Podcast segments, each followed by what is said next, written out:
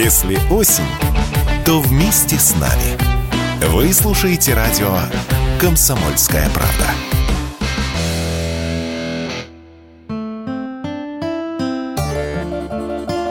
Отдых в России.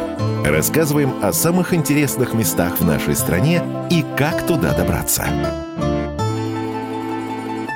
Город-курорт Анапа, флагман санаторно-курортного лечения региона, рекордсмен России по протяженности песчаных пляжей, обладатель собственного самого молодого в стране заповедника Утриш со старейшим в России дельфинарием.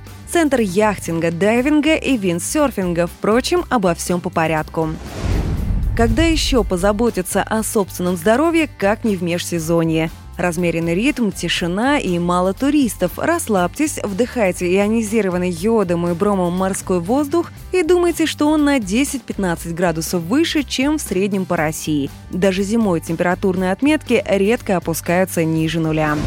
Для полного восстановления сил к вашим услугам уникальный санаторный комплекс – Прелесть его в том, что в городе сумели сохранить советскую систему оздоровления, переведя ее на современные рельсы. Отели со спа-комплексами – это сегодня норма для курорта, как и классические санатории с полным набором процедур. И для полной убедительности загляните в ценник, он, кажется, тоже с советских времен. Таких доступных санаторных услуг мало где можно встретить.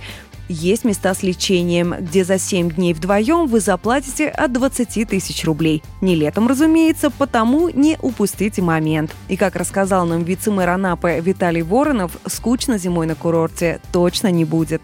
На период с середины октября по май многие санатории пансионаты предлагают жителям и гостям курорта скидки на оздоровительные программы и курсовое лечение.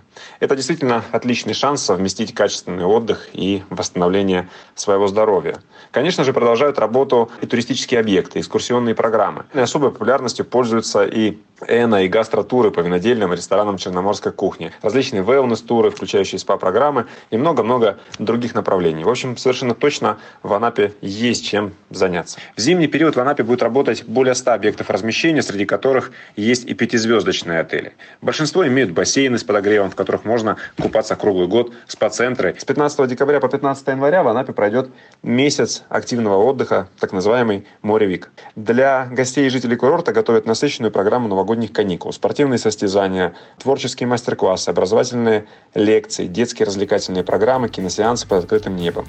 Любуясь линией морского горизонта, не забудьте выбрать маршрут для экскурсии. Цены вполне лояльные – от 350 рублей. Половить рыбу прямо с яхты в открытом море, отправиться в конную прогулку по окрестностям, винный джипинг-тур по горам и полет на параплане. Для любителей спокойного отдыха тоже немало интересного.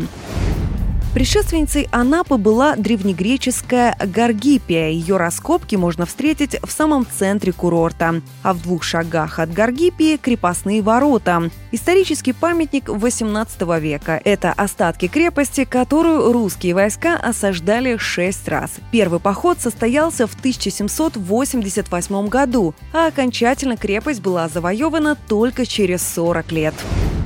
Не забудьте посетить Кипарисовое озеро, смотровые площадки на обрывах, святой источник у храма Великомученицы Варвары и лагуны Большого Утриша. Можно выбрать тур, в котором за 5-7 часов вы посетите все эти достопримечательности разом. Стоимость от полутора тысяч рублей. Добраться до Анапы можно из Москвы поездом. В пути проведете чуть меньше суток, а цена колеблется от 3,5 тысяч рублей до 10. И помните, летом будет вдвое дороже. Только море бесплатное. Отдых в России. Рассказываем о самых интересных местах в нашей стране и как туда добраться.